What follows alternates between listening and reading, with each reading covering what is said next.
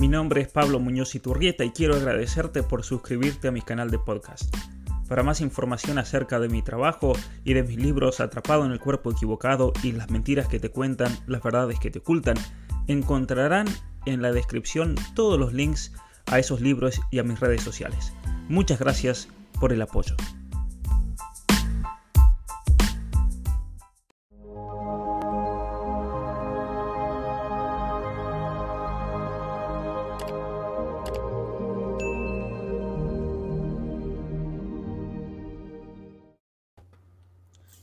Buenas tardes a todos y bienvenidos a esta nueva programación en mi canal Pablo Muñoz Iturrieta. Aquí estoy con un gran amigo, eh, conocido, compañero de batalla, Santiago Alarcón.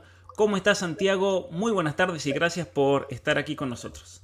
Mira, la verdad que yo estoy hiper contento, como vos decís, o sea, es bueno poder conversar con una persona como vos tan agradable, cordial y que también cada vez que tengo la oportunidad de intercambiar alguna palabra con vos siempre es algo muy edificado. Así que para mí este espacio va a ser de lo mejor. Esperemos explotarlo al máximo.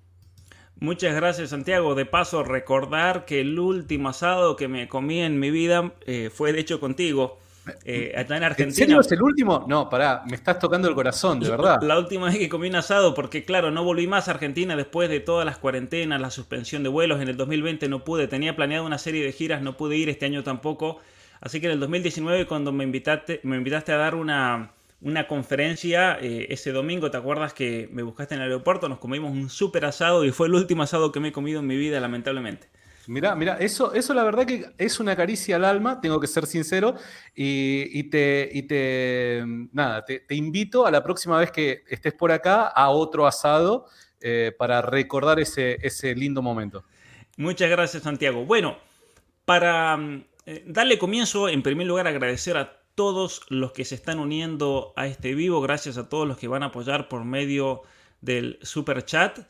Recordarles que vamos a hablar acerca de la apologética en el siglo XXI. ¿Por qué es necesario hacer apologética? ¿Qué es la apologética? ¿Cómo hacemos apologética en, el día a día? ¿Cómo formarse más al respecto?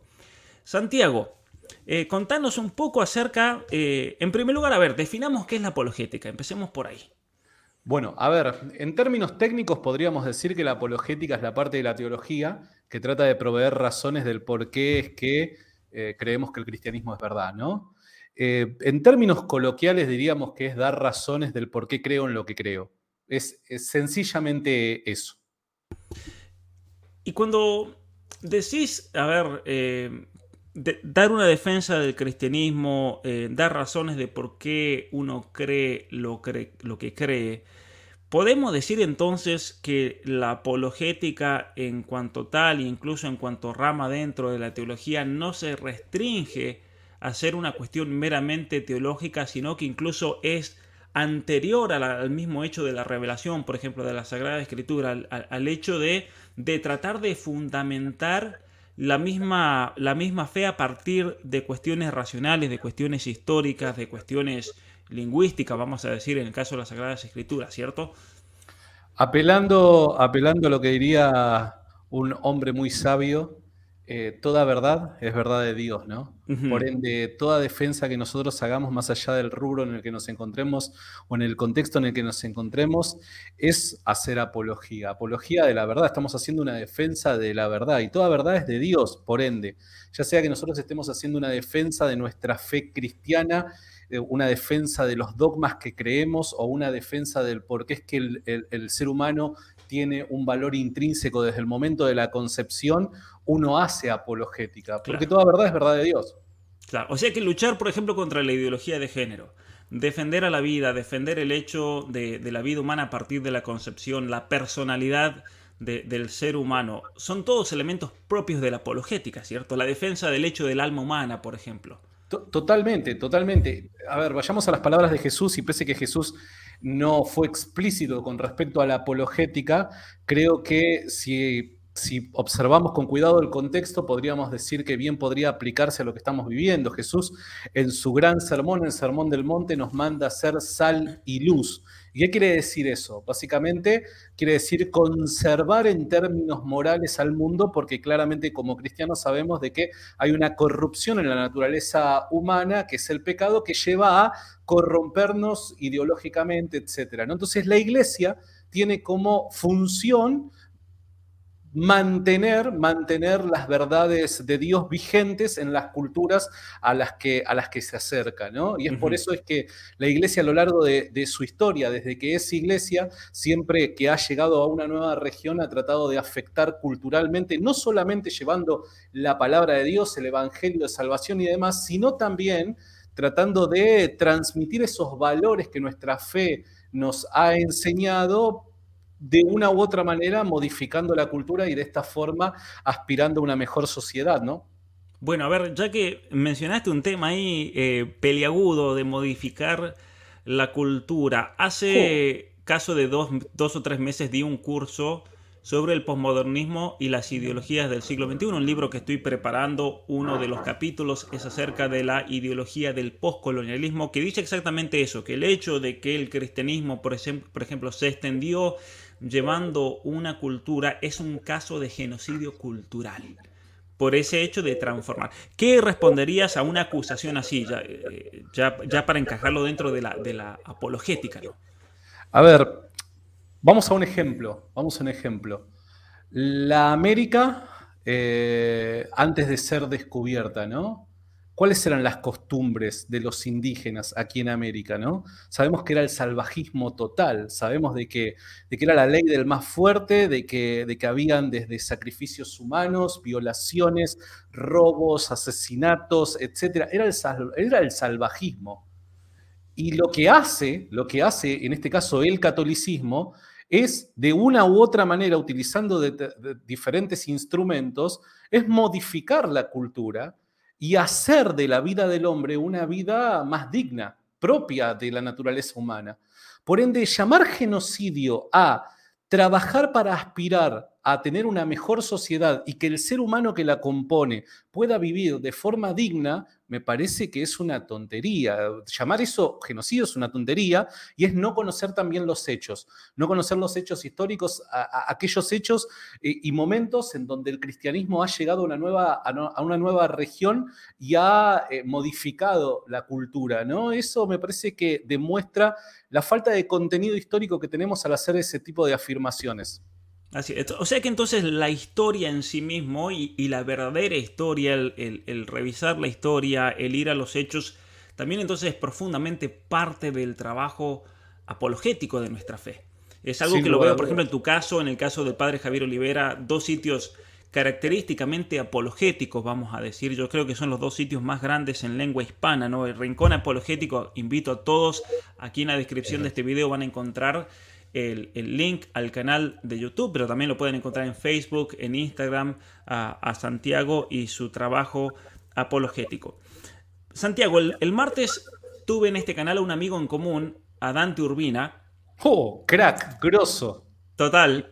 No, y Dante eh, hablando en un momento, no, me acuerdo en qué contexto fue, pero salió el hecho de la defensa de la... Él, cuenta su historia de que en realidad él comenzó como ateo, su objetivo era atacar especialmente al cristianismo en general, a la iglesia católica en particular, y terminó, terminó convirtiéndose en un defensor de la fe.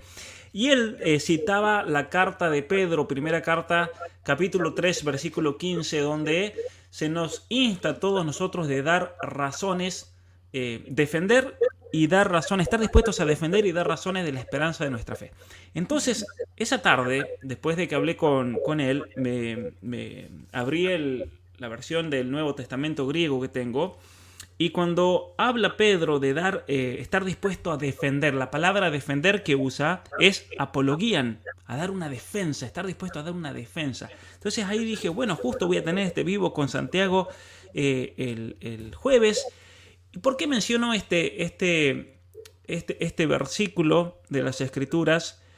Eh, el apóstol ahí nos hace un llamado y yo creo que es, eh, es, una obligación a todo cristiano de estar dispuesto a dar esa defensa. de la fe, ¿no? ¿Y por, qué, lo, por qué lo digo, Santiago? ¿Y por qué traigo un, versículo a propósito de la Escritura para fundamentar la, apologética? Es decir, lo que está haciendo Santiago es, es de hecho un, obedecer a, un mandato de las Sagradas Escrituras.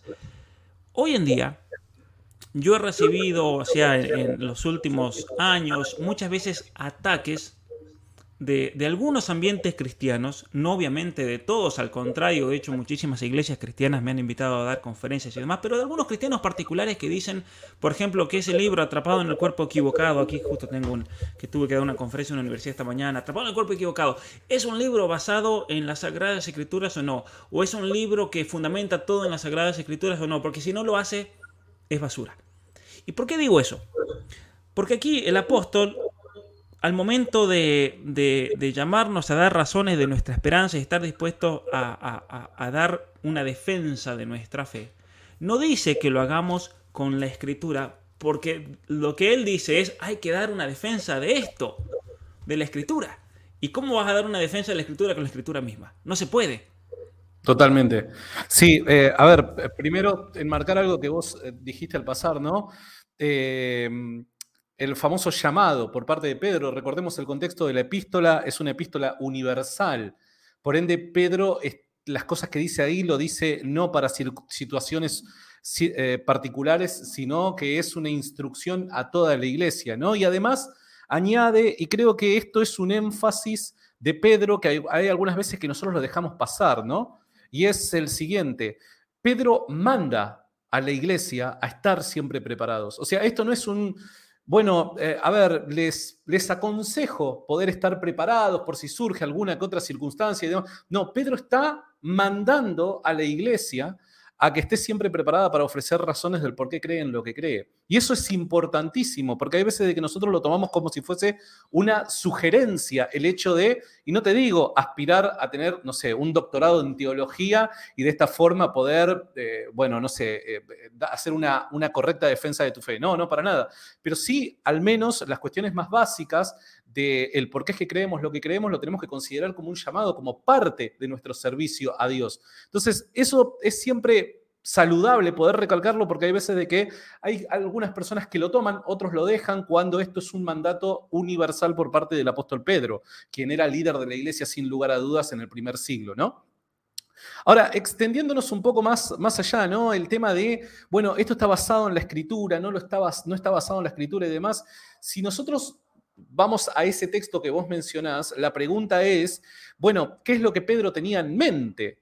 Porque recordemos una cosa, probablemente esa epístola haya sido escrita antes del año 63-64, que es el año en el que se calcula que Pedro ha muerto, ha sido martirizado, ¿está bien? Eh, por ende, para esa época no existía tal, caso, tal, cosa como el canon del Nuevo Testamento. Año 63. Claro, no, estaba definido todavía el, Totalmente, habían documentos. Ni siquiera existían algunos de los libros.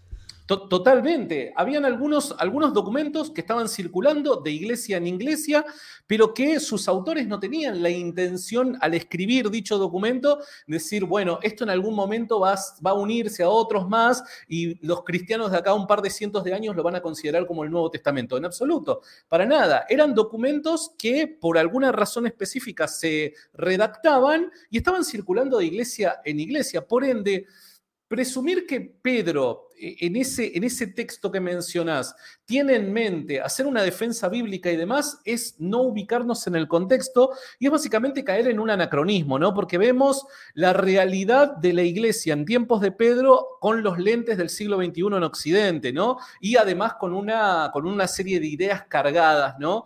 Que, deberían de ser justificadas, obviamente. Así que no, no, no creo que deba ser así. y a ver, y, otra de las cosas que yo siempre enmarco, ¿no? Y digo, lamentablemente los cristianos evangélicos tenemos una costumbre, y lo digamos o no, es una mala costumbre. ¿Cuál es? Es creer que la Biblia o, o la historia de la iglesia termina en Hechos capítulo 28. Muchachos, la historia de la iglesia no termina en Hechos capítulo 28. La, iglesia, la historia de la iglesia continúa continúa hasta el presente, pero continúa. Entonces, también sería bueno, algunas veces cuando hacemos este tipo de análisis, ver cómo es que los discípulos inmediatos a los apóstoles entendieron las palabras de los apóstoles. ¿Por qué? Porque, a ver, seamos francos, nosotros al tratar de hacer un análisis de las enseñanzas de Pedro, Pablo y demás, pese a que podemos llegar a tener al alcance de nuestra mano muy buenos documentos y podemos utilizar buenos instrumentos para tratar de hacer una correcta exégesis, nos separan dos mil años y nos separa una cultura inmensa. Por ende, se hace el trabajo de reconstrucción de la idea del autor muy, pero muy difícil. Ahora, una de las cosas que nos facilita este trabajo es, bueno, ver a ver qué es aquello que fueron enseñados a los pies de los apóstoles, eh, qué es lo que entendían acerca de sus enseñanzas, ¿Cómo, cómo ellos luego vivieron lo que aprendieron bajo los pies de los apóstoles. De la misma manera que los apóstoles eh, eh, enseñaron lo que enseñaron porque lo aprendieron en los pies de Jesús, del Maestro, así ocurrió con los demás discípulos. ¿no? Entonces, es importante en el análisis histórico para poder entender las ideas que se transmiten en un contexto apropiado, bueno, ver aquellos, aquellos, eh, aquellos eh, aquellos que recibían esta epístola de forma inmediata, ¿qué es lo que entendían? ¿Cómo, ¿Cómo, entendían estas palabras? Y ahí vamos a ver de que a partir de finales del siglo I, principios del siglo II, ya vemos los discípulos directos de los apóstoles que no solamente empleaban el texto bíblico para hacer una defensa de su fe, sino también apelaban a recursos eh, de otras disciplinas. Por dar un ejemplo, mediados del siglo II ya eh, muchos apologistas empezaban a utilizar herramientas dadas por la filosofía griega para poder explicar la doctrina cristiana. Y gracias a este recurso, eh, nosotros hoy podemos, hoy contamos con una, con una buena teología que está bien formada y que cuenta con un vocabulario apropiado para transmitir correctamente las ideas. Esto no hubiera podido ser así si solamente se hubieran basado en el texto bíblico, ¿se entiende? Entonces, estos recursos son beneficiosos y tenemos que recordar que toda verdad es verdad de Dios. Por ende, tal y como decía Pablo, tomad lo bueno, desechar lo malo. Y así construimos nuestras ideas y así el cristianismo construyó su teología. Eso, eso realmente me parece importantísimo. Aquí alguien nos comenta y, si puedes decir algo al respecto, ese es el problema que surge al decir sola escritura. En, los primeros siglos del cristianismo, recordemos que los debates no eran solamente internos al cristianismo, como pasó de hecho, por ejemplo, por las corrientes judaizantes, las distintas corrientes heréticas que fueron surgiendo dentro del cristianismo mismo, corrientes gnósticas cristianas, pero también el enfrentarse contra las objeciones que provenían del ambiente eh, judío. Entonces los grandes eh, debates que hubieron eh, contra, contra rabinos, los grandes debates que hubo contra el mundo griego, como ya el hecho de, Pablo, ¿no es cierto?, en el Areópago, que se enfrenta con, con, pensadores de origen griego, helénicos, los debates en el mundo romano, eh, en un mundo que era totalmente ajeno a la tradición de la revelación y, la fe. Entonces, eh, el caso. me permitís, sí, adelante. Perdón, perdón esta breve interrupción nada más, pero solamente para que no se me olvide. Nosotros, si prestamos atención, eh, gracias a Dios, el libro de los Hechos consta con un montón de discursos de los apóstoles a la hora de pregonar el Evangelio. Y si somos atentos, vamos a ver una gran diferencia en la predicación de Pablo dentro de las sinagogas comparado con la predicación de Pablo en el aerópago. La forma de predicar de Pablo es terriblemente distinta, aunque apunta a un único objetivo, que termina siendo la resurrección de Jesús y demostrar de que Jesús es el Mesías enviado por Dios. Pero la forma de abordar el tema es completamente distinto porque hay un público distinto. Entonces, veamos que hasta en Pablo no nos tenemos, ni siquiera necesitamos irnos al siglo II y la abundante evidencia que hay en él, sino en Pablo, y estamos hablando aproximadamente finales de la década del 40, principio de la década del 50 que ocurrió esto. No pasaron ni siquiera 20 años de la resurrección de Jesús, y ya Pablo entendía que así debía ser predicado el Evangelio, ¿no? Entonces, eso al menos a mí me llama la atención. E, es interesante, me, haces acordar ahí... Em, Recuerdo en la escuela secundaria cuando tuve la oportunidad de estudiar griego, y la profesora de, griego, eh, a quien le agradezco muchísimo por la enseñanza que nos, que nos dio, nos dio un texto de los Hechos de los Apóstoles y el discurso de Pablo en el Areópago. Y fíjate cómo el, mismo Pablo ahí hace uso incluso de la concepción teológica de los griegos para introducir el hecho de la, de la encarnación de Cristo hablando del Dios desconocido. Es cierto. ¿no? Es, es, increíble realmente ese, ese, saber adaptarse y tomar los elementos incluso de otra cultura para ahí. Eh, el incultural no es solamente traer una cultura, sino que también es tratar de usar de cualquier punto que yo pueda tener en esa cultura específica, como fue el caso de los griegos, para entonces traer un elemento eh, esencial a la fe, ¿no? Totalmente, totalmente. Y de hecho eso se convirtió luego, a lo largo de la historia de la iglesia, se convirtió en, la forma de poder eh, eh, abordar los problemas culturales que traía esta nueva fe a una nueva región, ¿no? Eh, eso me parece fantástico. Y el hecho de luego, más adelante, capaz que lo podemos llegar a tocar, ¿no? De cómo astutamente y, para bien, porque el Señor justamente a eso nos mandó, ¿no? Ser, ser, ser calmos como palomas, pero astutos como serpientes, decía el Señor. Y esta astucia no es una astucia malintencionada como el mundo, dice la Biblia, la lleva adelante, sino es una astucia sana como para poder ser efectivos a la hora de llevar a cabo el mandato del Señor, ¿no? Y podemos ver de que a lo largo de la historia hasta estos elementos son utilizados por la iglesia para resignificar todo, todo, todo significado previo de una determinada cultura pagana y a través de la resignificación de ciertos elementos, símbolos, fiestas, etcétera, poder culturalizar, no sé cómo se, pronuncia, pido mil disculpas, eh, resignificar la cultura, mejor dicho, eh, para transformarla y cristianizarla. Y eso me parece genial, extraordinario, cosa que lamentablemente en la actualidad, creo yo, la hemos perdido. Y, de esto tengo que hacer mea culpa como parte de, la iglesia evangélica. Nosotros tenemos gran parte de culpa en esto porque yo no puedo concebir cómo es que nosotros los evangélicos estamos tan enemistados con, los símbolos, con, las figuras, ¿no? Y todo eso eh, es muy, pero muy importante eh, a la hora de em, imponer ideas y, demás y creencias en una cultura, ¿no? Así que, que nada, eso lo, digo al pasar como mea culpa eh, que, debo hacerme, claramente. Bueno, es, importante lo que, lo que decís porque de hecho los primeros cristianos se dieron cuenta al momento de, de hacer una apología, una defensa de la fe, los grandes padres apologetas, el caso de Justino, dentro del cristianismo y de toda la tradición filosófica cristiana, se lo considera el padre de la filosofía cristiana. Y es interesante que eh, Justino, o San Justino, padre de la iglesia, él utiliza de la filosofía al momento de hacer una defensa de la fe. Porque claro, no vas a ir a un pagano en Roma eh, a, a discutirle con argumentos o frases de la escritura, porque se te va a reír en la cara. ¿no? Es, es, es, como discutirlo hoy en día Gloria Álvarez, no, porque el apóstol Pablo dice tal cosa, Pedro dice tal otra, se, te va a reír la cara. Hay que, hay que ir con, con, argumentos lógicos, racionales, porque es ahí donde la vamos a reventar un, un caso así.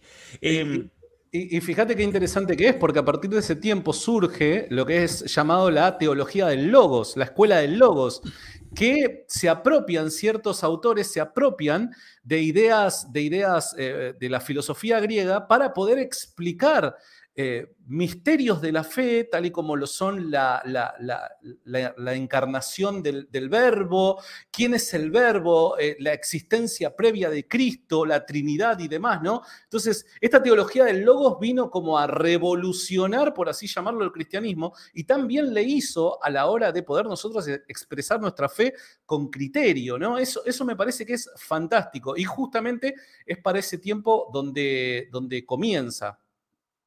Claro. Bueno, eh, a ver, antes de ir a algunas cuestiones eh, y profundizar un poco más acerca de la apologética, yo creo que algunos elementos que nos puedan ayudar a todos a profundizar y convertirnos nosotros también en defensores, en apologetas como deberíamos ser, si, si eso es lo que, lo, que, lo que nos dice la misma escritura, estar dispuestos a defender y a dar razones de nuestra esperanza, dar razones de nuestra fe. Santiago, ¿cuál fue lo que te... Eh, qué, hecho, qué situación, qué, cuestión particular te, te, motivó para dedicarte a la apologética? ¿Fue algo que lo decidiste, voy a ser apologeta, o simplemente se fue dando de un modo natural, orgánico, los caminos por los cuales Dios te fue llevando? Mirá, yo te soy sincero, o sea, eh, yo conozco el cristianismo ya, a ver, si la memoria no me falla, hace 13 años aproximadamente, ¿no?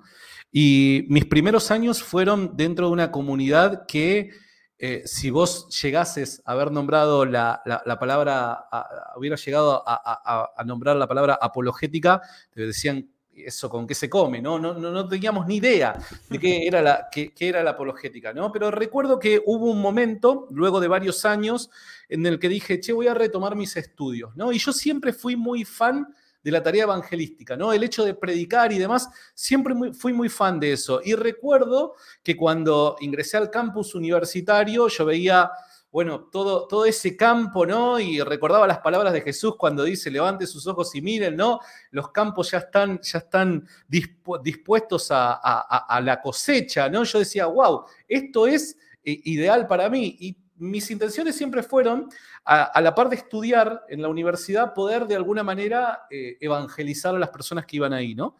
Resulta ser que en la universidad me encontré con una serie de objeciones que en mi vida me las habían planteado, ni tampoco yo me las había puesto a pensar. Objeciones que hoy por hoy, te soy sincero, me resultan ridículas, pero que en aquel entonces para mí era como que el caos, eh, el caos eh, eh, manifiesto, ¿se entiende? O sea, de, de repente, o sea, me, produjeron una crisis tan fuerte que estuve a punto de abandonar la fe. Y tal y como decía en un momento un famoso apologista, ¿no? Eh, esa conexión que tiene que haber entre la mente y el corazón en la vida del cristiano en un momento se rompió. Mi corazón me decía de que estaba en el camino correcto, de que mi fe era correcta, de que Cristo era Señor, etcétera, pero en mi mente había un tumulto ahí de ideas que no sabía muy bien cómo acomodarlas. Resulta que esa crisis de fe duró varios meses y iba por un lado por el otro tratando de buscar respuestas y la típica, respuestas, eh, la típica respuesta que me encontraba era, bueno, el Señor obra por caminos misteriosos, ¿no? Y es como que, a ver, está bien, me está dando una respuesta bíblica, pero no es suficiente para la situación en la que me encuentro, ¿se entiende? Estoy atravesando por algo que es real, una crisis que es real. Y recuerdo que una noche, acostado en la cama, en mi, en mi búsqueda a través de, mi teléfono, recuerdo encontrarme con una persona que nunca más me la voy a olvidar en mi vida, que es William Lane Craig.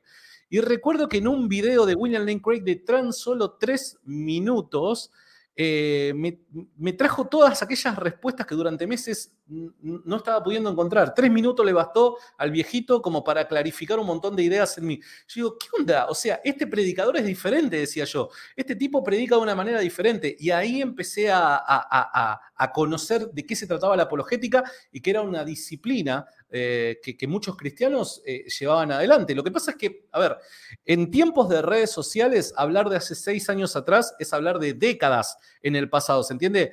Hace seis, siete años atrás, eh, Pablo, lo que vos haces, lo que hago yo, lo que hacen muchos, era algo impensado. Y si querías tener este tipo de contenido como ahora, lo que estamos haciendo en vivo y demás, solamente lo podías llegar a, conseguir si es que sabías hablar en inglés eh, eh, de algún canal de, norteamericano o algo por el estilo, pero en español, en Latinoamérica, pensar, aspirar a, conseguir este tipo de contenido era, si te encontrabas algo, era un oasis. Y recuerdo que a medida que me voy metiendo en la apologética y de manera personal voy encontrando una satisfacción en las respuestas que se daban, digo, che, ¿qué onda con esto? O sea, de la misma manera que me ayudó a mí, puede ser que esto pueda ayudar a alguna persona que esté atravesando por lo mismo que yo. Y hay veces de que, al menos en los círculos evangélicos, hay una especie de miedo o temor, ¿no? Y es decir, estoy atravesando por una crisis de fe. ¿Por qué? Porque como un hijo de Dios va a atravesar por una crisis de fe, o sea, te falta nacer de nuevo o algo por el estilo. Muchas veces se estigmatiza esos, esos momentos propios del ser humano y de la experiencia humana de esta forma, y vos si tenés algún tipo de duda, te la guardás para vos porque vas a ser el próximo en ser señalado. Entonces recuerdo, digo, bueno, a ver, de la misma forma que yo procesé esta crisis interna de forma privada, pueden haber muchos que estén en la misma situación. Entonces voy a crear un espacio en Facebook en donde empiece simplemente a compartir videos de otros apologistas que ya han sido traducidos. Y, recuerdo que agarré una página de no más de 20 seguidores que tenía, en la que hacía tonterías. Yo eh, publicaba quizás frases bíblicas o, cosas por el estilo, recuerdo que le cambié el nombre, le puse Rincón Apologético y a partir de ese momento empecé a tirar videos y, nada, y hoy estamos acá charlando con vos. O sea, ese fue más básicamente todo el proceso y, a grandes rasgos cómo es que fue, cómo es que fue el proceso dentro mío. Mira, interesante algunos elementos que, que comentás ahí. Una cosa que me, gustaría preguntarte, sin ánimo de ofender a nadie, obviamente, pero ¿crees que muchas veces, aquí preguntan en qué consiste una crisis de fe, ¿crees que muchas veces estas crisis que se dan en personas cristianas, eh, no importa la denominación, cuando digo cristiano aquí voy a mencionar absolutamente todos, eh, muchas veces se debe a la ignorancia? Sí, sin lugar a dudas, lo mío se debía a ignorancia. Porque, a, ver, vuelvo, vuelvo a repetir, el cristianismo es tan bello, el cristianismo es tan bello que te, llena, te, llena, perdón, te llena de manera íntegra, plena. ¿Está bien? El cristianismo viene a satisfacer tus emociones, pero también viene a satisfacer todo lo que intelectualmente vos exigís en tu tarea de comprender la realidad. Es maravilloso el cristianismo, porque no veo en otra religión esto, sin contar un montón de otras cosas más, ¿no? Pero esto particularmente, por causa del tema que estamos tratando, me gustaría destacarlo. Entonces, digo, eh, a mí lo que me pasó, a mí lo que me pasó fue una crisis intelectual de fe, en donde, vuelvo a repetir, se había desconectado mi mente con mi corazón. Mi corazón me decía, por causa de ese testimonio que sabemos que el Espíritu Santo da a sus hijos, ¿no? Este es el camino correcto, esa voz interna que te dice, no te muevas ni a diestra ni a siniestra, pero hay veces que la mente no lo entiende. Y yo no digo que la mente lo tenga que entender todo, que tengamos que razonar absolutamente todo y aquello que no podamos comprender con la mente no lo tengamos que creer. Eso sería caer en una especie de racionalismo. Y de eso no se trata el cristianismo. El cristianismo es fe, ¿está bien? Pero Dios en su gracia nos ha provisto de los elementos adecuados como para nosotros poder entender aquellas cosas que nos son necesarias para caminar, transitar en esta vida de forma plena, como lo decía al principio. ¿no? Entonces, creo que hay veces que la crisis de fe se puede dar por ignorancia, porque de repente me enseñaron que Dios sana, pero no me enseñaron que Dios también te acompaña en momentos de dolor y sufrimiento. Una tontería como esa, pero que mucha gente hoy por hoy cree. De hecho, hoy una persona en privado me escribe, me dice, Santi, estoy atravesando por una crisis de fe, porque en mi iglesia me enseñaron que si vos tenés fe como el grano de mostaza, al pedirle al Padre tal cosa, eh, te lo va a hacer. Y mi papá tuvo cáncer y falleció y nosotros estuvimos orando. ¿Qué pasó? ¿Tuve falta de fe? Entonces, fíjate que la crisis de fe de esta persona que está atravesando en este momento se debe a qué? A ignorancia en cuanto a la enseñanza de las escrituras, porque Jesús nunca quiso indicar cosa por el estilo. Pero hay veces que este tipo de, de, ideas y demás eh, nos conducen a crisis de fe. Entonces, creo que el cristianismo es maravilloso por eso, porque nos llena de forma plena, nos provee todo lo necesario para emocionalmente estar viviendo cada momento de forma plena obviamente podemos sufrir y demás, pero ese sufrimiento no deja de ser esperanzador bajo, en, en, nuestra cosmovisión, ¿se entiende? Y además podemos vivir de forma plena intelectualmente hablando porque no hay otra cosmovisión que pueda explicar mejor la realidad como el cristianismo. Importante que lo mencionas al gran eh, William Lane Craig, a quien tuve la oportunidad de conocer en una gran conferencia que se realizó en la Universidad de Toronto. Él y Jordan Peterson dieron una conferencia sensacional realmente, eh, que fue, organizada por un gran amigo mío. Eh, y sabes que es interesante lo que yo siempre, lo que siempre digo, si Dios al ser humano le dio no solamente una voluntad para amarlo, sino que también le dio una razón una inteligencia. Es por algo. No, te, da la inteligencia para que esté meramente de adorno. Y es por eso que yo creo que el cristianismo desde sus comienzos entendió esa importancia de formarse no solamente en la voluntad para amar, pero también en la inteligencia, por un lado para crecer intelectualmente, para conocer, para dar razones de la fe, para explicar, y obviamente que llega un momento que hay cuestiones que trascienden totalmente al ser humano y uno tiene que tener la humildad de, aceptar el hecho de la fe, el, tema de la obediencia de la fe y demás. Obviamente que eso no lo negamos, no negamos obviamente el trabajo que la gracia hace, pero no hay que dejar de lado ese aspecto natural del hombre, porque muchas veces podemos caer en un fideísmo. El peligro del fideísmo, ¿no? Y, no darse cuenta, como decía el gran eh, padre de la iglesia de San Agustín, él decía, la, la gracia presupone siempre la naturaleza. ¿Y qué significa eso? Significa que si una persona, por ejemplo, quiere vivir bien como cristiano, obviamente que tiene que vivir de una manera natural en primer lugar. Lo que decías recién de, lo que se encuentran los españoles cuando vienen a América. Había que primero naturalizar, normalizar, hacer cumplir la ley natural en la vida de las personas para que luego puedan recibir la, revelación, la gracia, la vida de la fe y lo que uno quiera, ¿no? Eh, y, si, me, si, me, dejas aportar algo más con respecto a eso, digo, y esto, ojo, en el trato de Dios con su pueblo, y en la revelación progresiva en las escrituras, vemos de que siempre ha sido la intención de Dios. No es que con el cristianismo de repente hay un llamado a razonar aquello que se pueda de la fe. No, en absoluto. Vemos también en el tiempo de los profetas, donde a través del recurso de la ironía, los profetas hacían un llamado a replantearse qué es lo que creían cuando hablaban con ídolos, dicen, pero tienen ojos y no ven, tienen oídos y no oyen. O sea, básicamente este, este, este esta exhortación de manera poética por parte de los, de los eh, antiguos profetas, y estamos hablando de 500 años antes de Cristo, es un llamado a la razón. Piensen aquello que están creyendo. No se dan cuenta que es una tontería aquello que están creyendo, ¿se entiende? Entonces, eh, vemos de que, de que el obrar de Dios siempre ha sido así, y como vos decís, por algo nos ha dado la capacidad de poder pensar. Así es. Así que bueno, ya que estamos hablando de cuestiones racionales, yo creo que el cristianismo le ha dado una importancia gigantesca, como decía recién, al, hecho de la razón. Eh, de hecho, de hecho, quien rescata la filosofía, toda la tradición filosófica que va desde, desde los presocráticos hasta el neoplatonismo, es el cristianismo mismo. ¿no? E, en esa ansia de dar razones eh, para su fe. Era lo que hablamos un poco los otros días con Dante Urbina, la, importancia realmente de la filosofía para hacer una buena teología. Recién decías que, hace, unos años encontrar material apologético eh, era, era, realmente muy difícil eh, en español, pero eso es algo que está, yo creo, restringido al ambiente más evangélico protestante. Porque de hecho, dentro del ambiente católico, históricamente se le ha dado una importancia muy grande a la filosofía dentro de la formación. Dentro, dentro de la formación. A veces mucha gente me pregunta por qué, por ejemplo, de Argentina han salido tantos líderes en la batalla cultural o personajes, porque provenimos de un ambiente donde a la filosofía se le daba una importancia gigantesca. Y yo creo que eso nos ha dado una herramienta.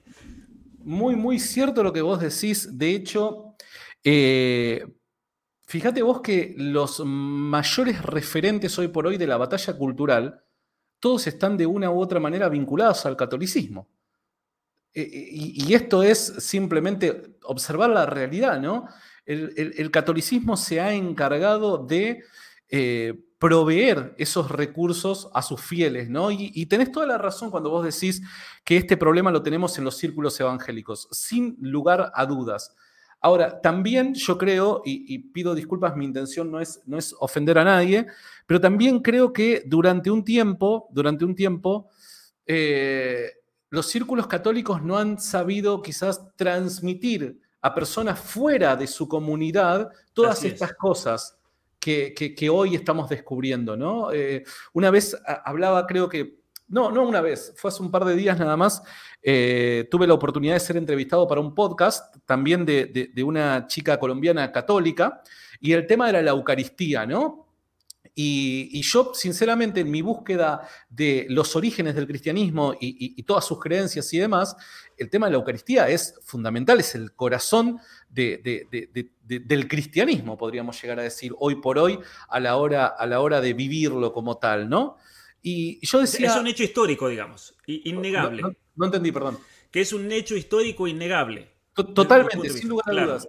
Y, vos fíjate qué, interesante que es, porque eh, cosas como, y pido disculpas si me corro un instante nada más de, lo que estamos charlando, pero me parece que también suma, eh, cosas como los milagros eucarísticos no son muy promovidos que digamos en muchos círculos no son muy promovidos, que digamos. Y hay veces de que entre cristianos evangélicos, a ver, yo me crucé de casualidad, entre comillas, con, con, documentación que habla sobre estos hechos que ocurren a lo largo y ancho del mundo.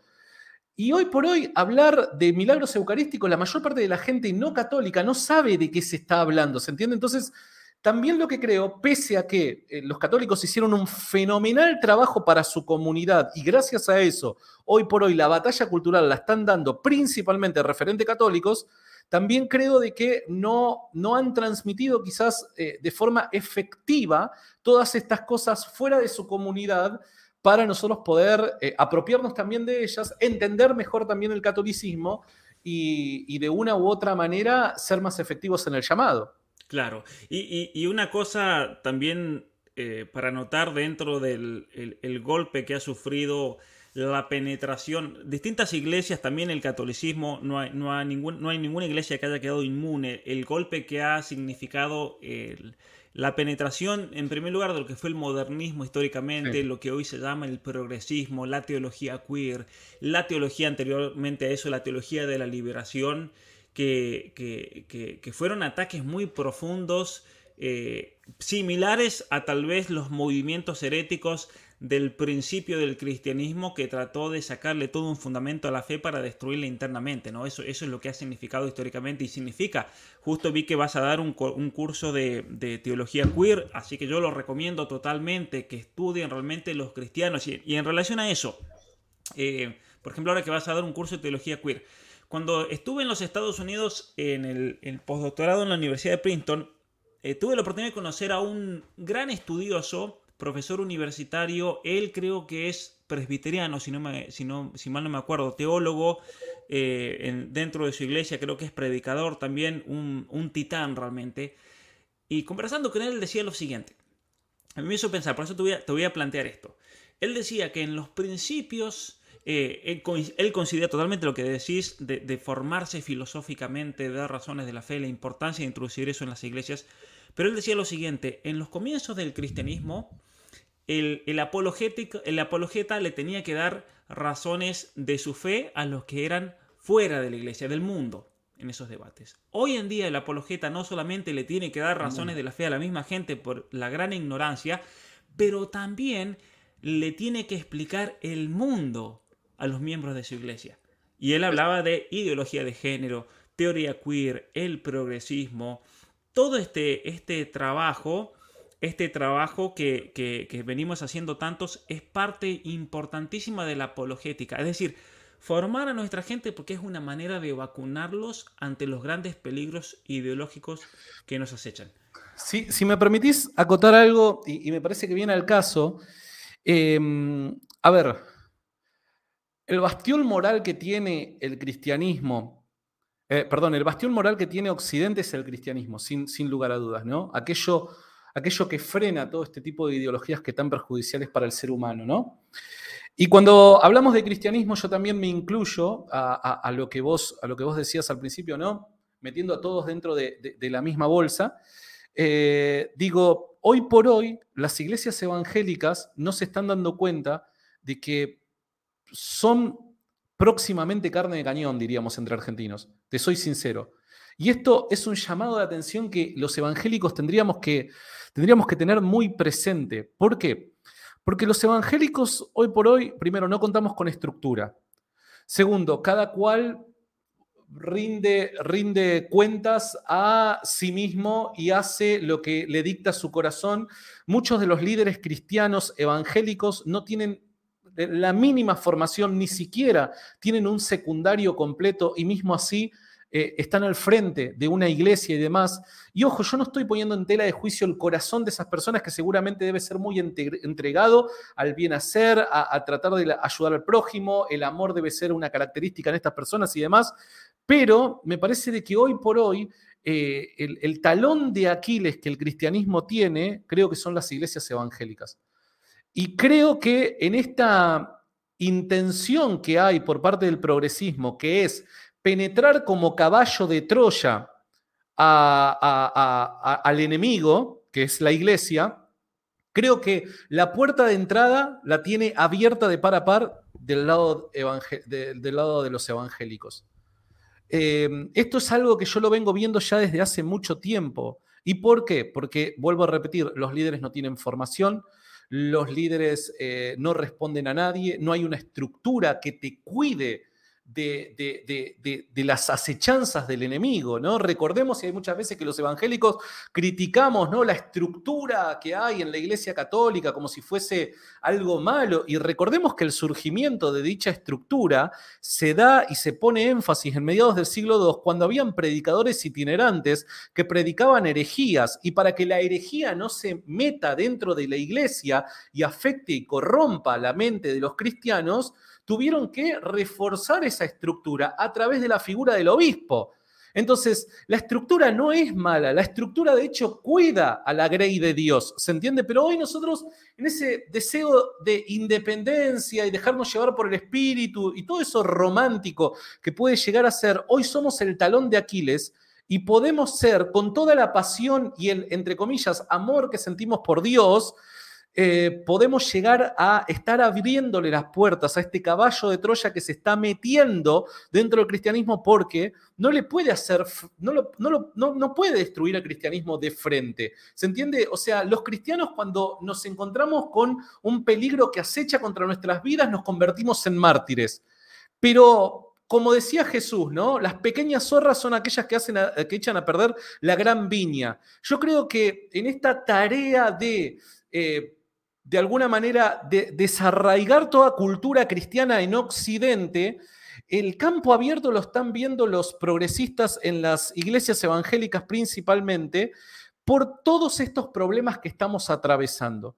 Entonces, es desde adentro lo digo, y esto yo no estoy señalando con el dedo a nadie ni estoy viendo por debajo de mi, de mi, hombro a nadie, sino que yo me incluyo dentro del problema y digo, muchachos, tenemos que hacer algo y tenemos que prestar atención porque esto es un avance muy, pero muy rápido que está, que está, que está llevándose a cabo y que nos están entrando por todos los frentes. Hoy con lo romántico que suena, el Dios te ama, Dios es amor y un montón de cosas, ese discurso ante, personas no preparadas la termina envolviendo. Y tarde o temprano, de acá a un tiempito, Dios no quiera, Pablo, nos vamos a estar reuniendo diciendo cómo es que ciertas comunidades cristianas están aceptando la ideología de género y la están promoviendo. Y eso es un temor muy grande que estoy teniendo. Y, tengo, que, tengo que ser sincero, claro y transparente a la hora de transmitir transmitirlo porque digo, muchachos, vuelvo a repetir, no estoy echándole la culpa a nadie, yo soy parte del problema, tenemos que hacer algo,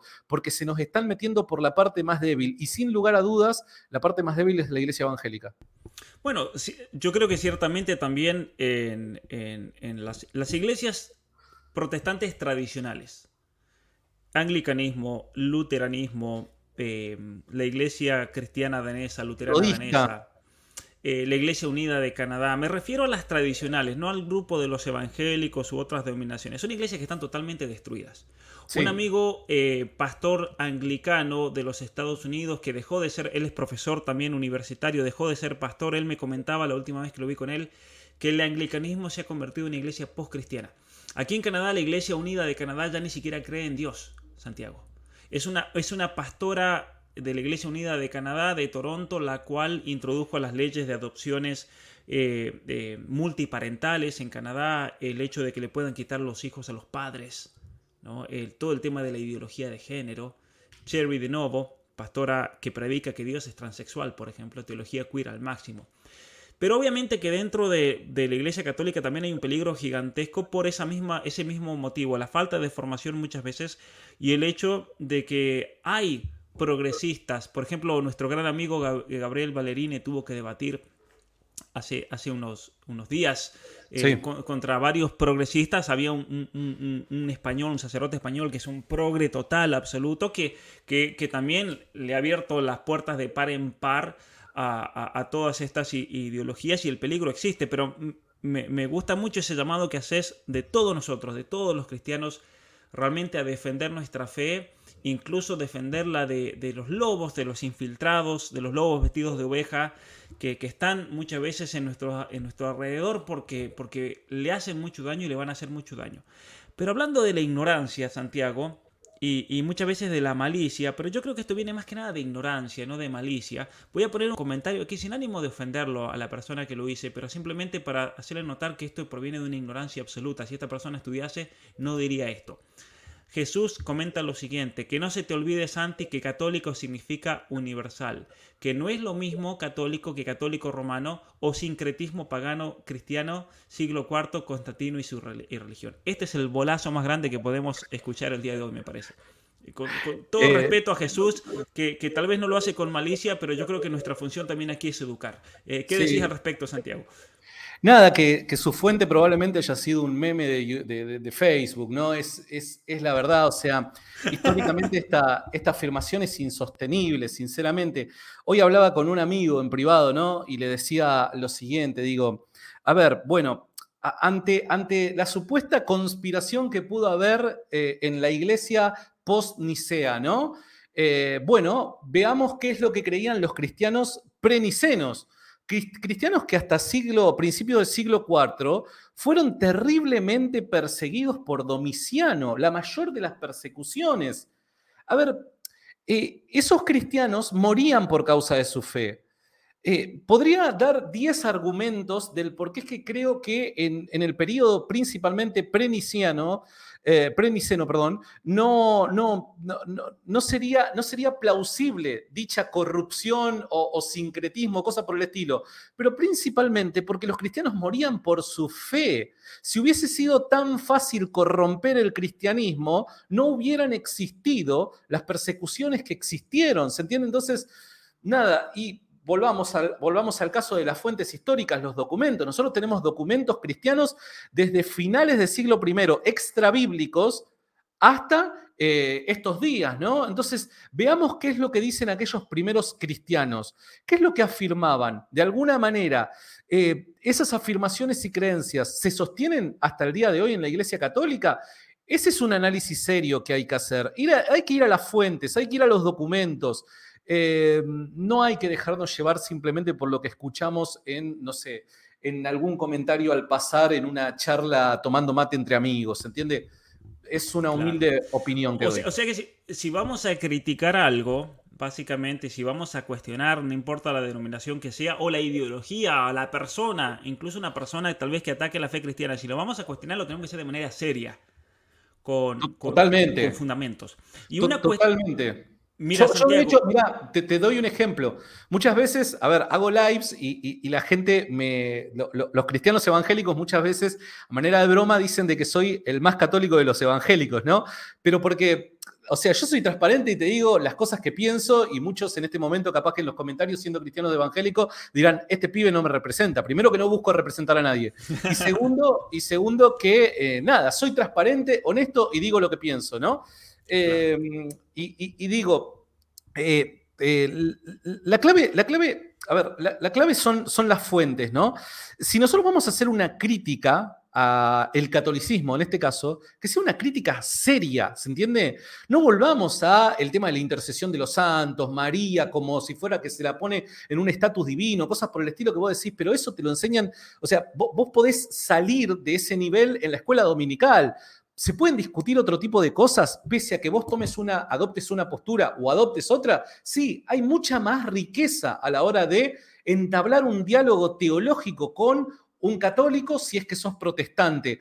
Pero no vayamos a planteos tan tan tontos e ingenuos como, no sé, el catolicismo es la ramera del apocalipsis o cosas por el estilo. Decís, esa, persona de verdad no ha entendido absolutamente nada. Vuelvo a repetir, vos podés adoptar una postura y que considerás de que esa postura es la verdad, pero en un diálogo entre católico y protestante creo que hay en la teología de ambos temas que son mucho más ricos eh, a la hora de discutir o plantearse, ¿no?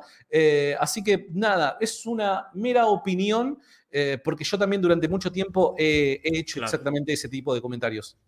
Bueno, una cosa que a mí me parece, eh, una cosa que yo le agradezco enorme, yo creo que es providencial y los caminos por los cuales Dios nos está llevando y guiando, ya que todo este ataque del progresismo y, este hecho de salir a defender la vida, defender la familia, defender los valores, nos ha unido también mucho, ¿no? De hecho, yo en mi caso fui a tu iglesia ahí a, hablar y con el pastor y, y fue realmente una experiencia hermosa. En Argentina podría mencionar a, grandes amigos, pastores, pastoras, Lorena Lotauer, por ejemplo, de allá de Colón, Santa Fe, el pastor Néstor Mercado de, Tigre, eh, en Córdoba mismo, eh, en tantos lugares. Me quedaría realmente sin, tiempo si tuviese que nombrar a todos los, los pastores eh, a lo largo del continente americano que lo han invitado a uno a hablar. Y, realmente yo estoy muy agradecido por eso y muy contento porque hay en muchos obviamente un deseo de formarse y darse cuenta de que hay que dar razones más profundas y que vayan a un nivel ya más científico, más filosófico, que es parte también de la defensa de nuestra fe. Y eso es, yo creo que eh, en ese sentido has contribuido mucho, Santiago, en el, en el ambiente evangélico, de decir, bueno, a ver, salgamos simplemente de la sola escritura y vayamos a, tomar herramientas históricas, filosóficas, científicas, que nos vayan a formar porque paradójicamente, como yo lo dije en esa charla, eh, muchas veces el ambiente científico, cientificista, atacaba mucho a la iglesia en el siglo XIX, pero hoy en día es la iglesia la que le da cabida al ambiente científico, ¿no? Y, es muy curioso y por eso yo creo que muchos científicos están teniendo unas conversiones muy grandes al cristianismo. El caso de Jordan Peterson, por ejemplo, está pasando por todo un proceso de conversión. Su esposa misma, eh, que, que de hecho se hizo católica el año pasado, mucha gente no lo sabe, eh, el caso de, tantos otros personajes que realmente se están acercando a la fe por el hecho de darse cuenta que es solamente el cristianismo el que nos va a mantener firmes y, nos da toda una visión de la realidad ante todo este ataque posmoderno, este ataque eh, progresista a la, misma, a la misma realidad. Pero aquí la pregunta es la siguiente, Santiago, porque yo creo que si vamos a discutir cosas importantes entre los cristianos, la, payasada esa de que no, el catolicismo lo fundó Constantino, entonces ya está. Bueno, dejemos esa payasada de lado, vayamos a una pregunta que yo creo que es mucho más importante. ¿Jesucristo tuvo la intención de fundar una iglesia? una sola. Esa es la cuestión. Sí, sin lugar a dudas, sin lugar a dudas. Eh, Jesucristo tuvo la intención de una unidad cristiana, esa asamblea que, que a ver, eh, el cristianismo es es la extensión, podríamos decir, con mayor revelación eh, de lo que fue el judaísmo, ¿no? El, cristianismo no, no, no, es algo nuevo que emerge así porque sí nada más como toque de magia, sino que ya Dios venía preparando a un pueblo y en un determinado momento manda la revelación por medio de su Hijo y a través de él nosotros podemos comprender mejor aquellas cosas que según el libro de Hebreos estaban en sombra, ¿no? Eh, y claramente la intención de Dios siempre fue fundar una asamblea con unidad, unidad de criterio. Y esta misma idea es la que toma Jesús, si yo no me equivoco y pido disculpas si me equivoco, Juan capítulo 18 creo que es la oración de Jesús al Padre, donde él pide en reiteradas oportunidades de que la iglesia sea una. Entonces, sí, sin lugar a dudas, Jesús ha deseado eh, formar una iglesia, una única iglesia, y eso también lo vemos no solamente en las palabras de Jesús hacia el Padre, sino también en los apóstoles, quienes fueron discipulados directamente por Jesús y también en los padres apostólicos.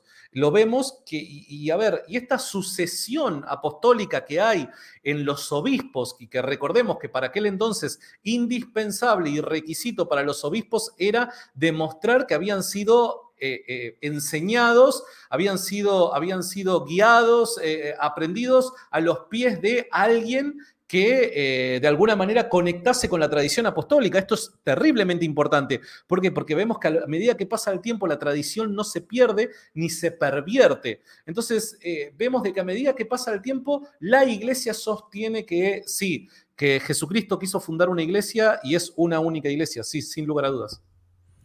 Muy bien, eso, eso es importante porque a veces eh, han habido muchos ataques históricos al cristianismo al respecto. Por ejemplo, el hecho de que Jesucristo eh, vivía anunciando que se venía el fin, eh, llega el reino de los cielos y por lo tanto no tenía una intención de fundar una iglesia porque ya venía el, reino de los cielos o ese e, esa falsa creencia muchas veces de personas que como viene el fin del mundo no hay que hacer absolutamente nada, como, como si Jesucristo hubiese tenido esa mentalidad, ¿no? Es, yo creo que es, es, es transponer la, la, propia mentalidad ideológica sobre un hecho y decir, bueno, Jesucristo pensaba igual que yo y por lo tanto nunca quiso fundar o tuvo la intención de fundar una iglesia.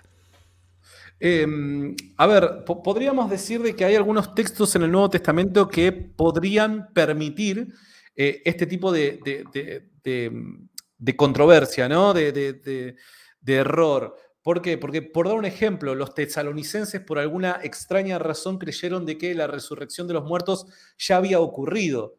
Pero rápidamente, fíjate qué interesante que es esto, rápidamente Pablo interviene, Pablo, un custodio de la tradición, interviene para eh, aclararles el panorama, diría Arjona, ¿no? Aclararles un poco el panorama diciéndole, no, muchachos, o sea, la resurrección no ocurrió y ahí, bueno, eh, desarrolla toda su idea. Eh, también se cree de que la razón por la cual los, los, los apóstoles y, y sus discípulos no escribieron de forma inmediata los evangelios es porque al menos al principio se esperaba de que Cristo regresara en, cualquier momento. Pero a ver, también recordemos una cosa, y esto es algo que muchas veces nos cuesta entender. El hecho de que Jesús haya caminado con sus discípulos no quiere decir que de la noche para la mañana los discípulos cambiaron completamente su manera de pensar. Hay procesos en el aprendizaje humano que requieren de tiempo. Pedro, líder de la iglesia, caminó con Jesucristo, fue enseñado a los pies de Jesucristo y necesitó una visión especial para poder entrar a la casa de un gentil y predicarle a un gentil, ¿se entiende? Entonces hay procesos de aprendizaje, hay procesos de transición personal que requieren de tiempo. ¿Por qué el, concilio en Jerusalén, cuando Pablo discutía si los gentiles debían guardar la Torá o no lo tenían que hacer? Y eso lo vemos a lo largo del tiempo de la iglesia, a medida que, y esto va menguando, a medida que la iglesia va fortaleciendo su estructura y eh, fortaleciendo el dogma que la, que la identifica como tal, ¿no es cierto?, ante las herejías. Es más, a mediados del siglo II se da una discusión bastante heavy entre Oriente y Occidente, que son la, de las comunidades cuartodecimales, que creían para aquel entonces de que Jesús podía venir en cualquier momento e iba a venir para el tiempo de la Pascua y cómo podía ser que Occidente y Oriente estuviesen festejando la Pascua en días distintos. Esto era inconcebible. ¿Cómo vamos a recibir al rey? Unos y otros se van a encontrar durmiendo en el regreso del rey. Entonces, fue una idea eh, de, principios del tiempo cristiano esto de que en cualquier momento podía venir Jesús o al menos tenemos esta duda y demás. Pero a medida que va pasando el tiempo y Dios nos permite reflexionar sobre eh, las palabras de Jesús y las enseñanzas de los apóstoles, la iglesia empieza a tomar forma en cuanto a su doctrina, empieza a determinar eh, eh, sus dogmas y demás, y todo empieza a clarificarse más, ¿no? Pero es elemental que al principio este tipo de discusiones hayan habido y este tipo de confusiones también hayan habido, pero los custodios de la tradición se encargaron automáticamente en traer luz al respecto. Así es, eh, gracias por esa, por esa aclaración, me parece clave realmente. Sabes que justo alguien aquí decía, tú eres Pedro y sobre esta piedra edificaré mi iglesia eh, y explicar un poquito de ese tema. Eh, en el contexto, ¿no? Cuando cuando Pedro dice, Jesucristo le dice eso a Pedro, tú eres Pedro, recordemos que está antecedido por una pregunta, ¿quién dice la gente que es el Hijo del Hombre? ¿no? Y algunos dicen que es Juan el Bautista, otro que es Elías, otro que es Jeremías o alguno de los profetas. Y en ese momento esa gran pregunta, ¿y ustedes? ¿Quién dicen ustedes que soy yo? Y ahí la gran respuesta de Pedro, tú eres el Mesías, el Hijo del Dios vivo. Y sabes lo que quiero comentar ahora y por eso te, te lo hago para introducirte una pregunta. Pedro eh, responde eso, tú eres, tú eres eh, eh, el hijo de, el Mesías, el hijo del Dios vivo. Y en el Evangelio en griego le dice, lo mira a Pedro, ¿no? Y le dice, tú, dichoso tú, Simón, hijo de Jonás, le dice, tú eres Pedro y sobre esta piedra Tú eres Petros, le dice en griego, y sobre esta Petra, no sobre Pedro, sino sobre esta Petra, caí epitautete Petra, le dice en griego. Es interesante porque a lo que se refiere Jesucristo, que aquí lo comenta William Castaño, es a la confesión de fe. Sobre esa confesión de fe voy a edificar mi iglesia. Entonces, ¿por qué te esta pregunta? Porque en definitiva Jesucristo tiene la intención de fundar una iglesia, pero es una iglesia que está fundada sobre una confesión de fe. El hecho de que Jesucristo es el Mesías, es el Hijo de Dios. Entonces, si Jesucristo tuvo una intención, y esta es la pregunta, de fundar una iglesia, obviamente que Jesucristo tuvo la intención y aquí la importancia de que se conserve una fe dentro de esa iglesia y que por lo tanto Jesucristo al fundar una iglesia le da un mandato a, en ese caso tú mencionabas recién Santiago los apóstoles a, esa obligación de conservar esa fe, ¿no?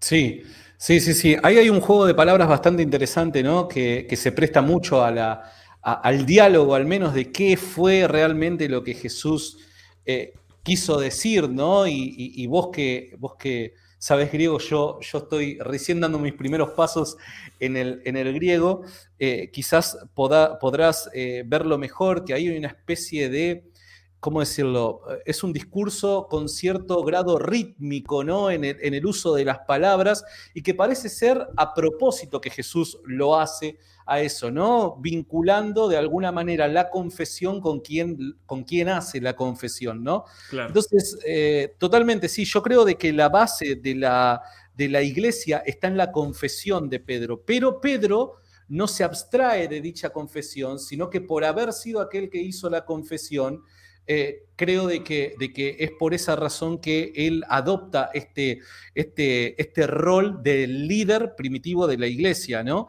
Eh, entonces, sí, yo creo de que es la confesión la clave, pero el que confiesa no se encuentra desvinculado de la confesión justamente por las formas en las que Jesús presenta el, caso, ¿no? Con, esta intención de conjugar eh, ahí en una misma oración el nombre de Pedro con piedra, ¿no?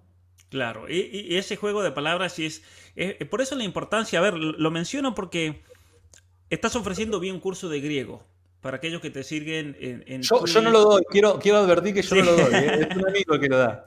Pero me parece muy importante eso, Santiago. Eh, es increíble lo que se está dando a nivel eh, vamos a decir, internacional, mundial, gracias obviamente a las redes sociales, gracias a, todos estos medios, porque se está generando una verdadera batalla cultural en la cual se está involucrando a todo aquel que nos quiera seguir al respecto y decir, bueno, hay que formarse realmente. Totalmente. Y, yo creo, Santiago, que hace, hace, cuando yo estudiaba en la escuela secundaria, que tuve la oportunidad de aprender muy bien el griego y el latín, los que no venían a, mi escuela secundaria nos veían como locos. Estos son los locos que estudian latín y griego. ¿De qué sirve eso? No le veían la utilidad tal vez material, económica al respecto. Obviamente que el haber estudiado latín y griego a mí personalmente me, potenció de una manera que nunca lo hubiera logrado si no, si no hubiera incorporado estas herramientas. Eh, pero hoy en día, hablar públicamente y que la gente escuche acerca de la importancia de estudiar latín. Por ejemplo, el padre Javier Olivera sacó un curso de latín, se anotaron gente de todo el continente. Fui a México, gente me decía, estoy estudiando latín. Eh, ahora vas a sacar un curso de griego y te felicito realmente por eso y aliento a todo aquel que quiera aprender griego, especialmente los rudimentos y de a poco ir para comenzar a estudiar el, griego bíblico, el koiné que se llama, que de todos los griegos es el más fácil, así que no se asusten. Eh, yo los, los aliento realmente a que, a que vayan al canal de Santiago, que sigan sus redes, que, vean la manera de cómo pueden, eh, por un lado, apoyarlo en su trabajo y de otra, de otra, por otra parte, eh, eh, personalmente, realmente poder crecer en lo personal, poder leer el Evangelio, el Nuevo Testamento, en griego, esto lo digo como una experiencia personal, no tiene precio realmente. Porque hay una cantidad de elementos que cuando uno lo traduce se pierde, pero que en griego tienen una fuerza impresionante realmente por lo, el significado de la palabra. Es, eh, hay palabras que en griego tienen una fuerza y una profundidad que cuando se traduce al español hay que traducirla con 10 palabras distintas, o hay que hacer toda una oración, ¿no? Eh, sí, sí, sí, es único, es, único eso, ¿no? De, eh, realmente el, el, hecho de, bueno, y hay, una santa católica, Santa Teresita del Niño Jesús, que ella eh, se lamentaba de no haber podido aprender griego y hebreo para poder entender la palabra de Dios en el idioma que Dios eligió para. ¿no? Dios no eligió ni, ni, el, ni, el, ni el quechua, ni el mapuche, ni el español. Dios eligió al hebreo y eligió al griego ¿no? para, para transmitir su, su revelación y obviamente que haciendo uso de las limitaciones, pero con una riqueza única, tal vez que las encontramos solamente en esos idiomas. Es cierto, es cierto. Y, me gustaría regresar un instante eh, a lo que vos mencionabas al principio, lo que de lo que decías ahora al final, eh, de la batalla cultural, ¿no? Que yo personalmente, a ver, eh, quizás es discutible, no quiero decir acá esta es la verdad absoluta, es una opinión simplemente con respecto a, a esto, pero muchos cristianos evangélicos están muy preocupados con la famosa batalla espiritual de la que habla la Biblia, ¿no? Y yo creo que si hay una batalla espiritual, y la ha habido a lo largo de la historia, es justamente una batalla cultural. Porque la batalla cultural es una batalla de ideas. Y las ideas, ¿dónde, ¿dónde se almacenan las ideas? Las ideas son inmateriales. ¿En dónde se almacenan las ideas? ¿Quiénes promueven las ideas? ¿Quiénes hacen que se despierten ciertas ideas y demás? Yo hay veces de que le digo mucho a los cristianos, ¿no? Si vos te querés involucrar realmente en lo que la Biblia llama la batalla espiritual, hoy por hoy tenés que involucrarte en la batalla cultural. Porque a raíz, a raíz de lo espiritual es lo que culturalmente está ocurriendo en Occidente.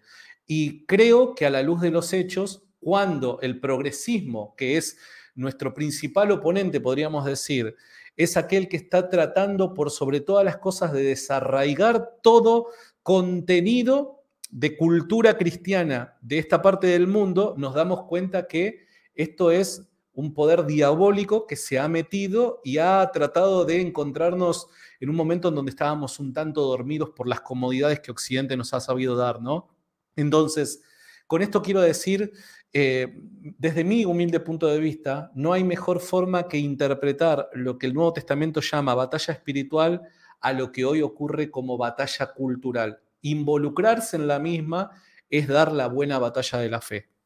Y aparte porque si, si vamos al significado profundo de la palabra cultura, que tiene que ver con el cultivarse que tiene que ver con la relación con Dios, el culto. El culto divino es parte esencial de la cultura. Por eso no podemos separar la fe, por ejemplo, el cristianismo de la cultura occidental de Europa. No se puede, no se puede porque ser occidental es profundamente cristiano también, ¿no? Por esas raíces. Y sabes que, y por eso también es una batalla profundamente teológica y yo a las personas que me lo dicen se los concedo, sí, es una batalla profundamente teológica, es una batalla profundamente espiritual, pero muchas veces uno tiene que usar... Es que Pablo, si nosotros, si nosotros al combatir el progresismo no presuponemos la existencia de Dios, claro. ¿cómo haces para sostener tus ideas? ¿Cómo haces para, para, para, para defender tu postura? Y, esto, perdón, ¿no? Y te pido mil disculpas por la interrupción, pero esto yo también lo, quiero presentar como una, una, crítica a toda la familia que componemos, ¿no? Que digo, hay veces, y que no está mal, no está mal, está bien, nos tenemos que formar en la defensa contra el aborto, contra la ideología de género y demás, pero si solamente creemos que la batalla cultural es formarse en cómo responder a los abortistas o a los progresistas con respecto a la ideología de género, cosas por el estilo, y desconocemos la teología, no tenemos formación en filosofía y demás como para poder encontrar ese fundamento necesario que nos permite a nosotros pararnos en una determinada postura, es pan para hoy, hambre para mañana, ¿se entiende? Entonces, creo que a la par, vuelvo a repetir, no veo que esté mal de que se formen, de hecho nosotros constantemente estamos largando talleres y demás para formar en estas, en estas áreas a las personas, pero a la par tiene que haber un interés por parte del cristiano en formarse en teología y filosofía, porque es aquello único que le permite como plataforma empezar a construir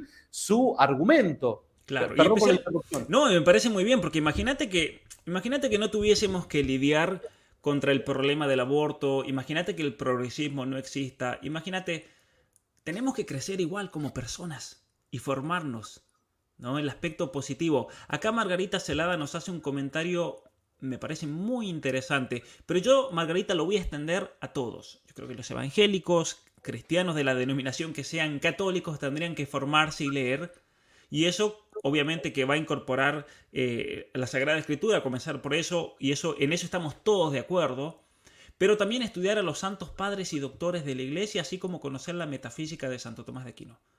Y esto es, es una invitación que yo les quiero hacer a, todos, incluso al mundo evangélico. Eh, ¿Sabes, Santiago, que eh, este mismo pastor anglicano que yo te comentaba, él me decía que uno de los grandes problemas, él me decía dentro del anglicanismo, es que perdimos a Santo Tomás de Aquino y por eso nos penetró el progresismo. Eso me dijo él. Eh, ¿Qué opinas al respecto? de la importancia de estudiar la metafísica o pongámosle filosofía, porque hay mucha gente que dice la palabra metafísica y ya piensa que está hablando del tarot y no sé qué, no sé qué entenderán. de la filosofía, ¿no? Es cierto, es cierto. Especialmente la filosofía aristotélico-tomista, como decía también Dante Urbina el martes.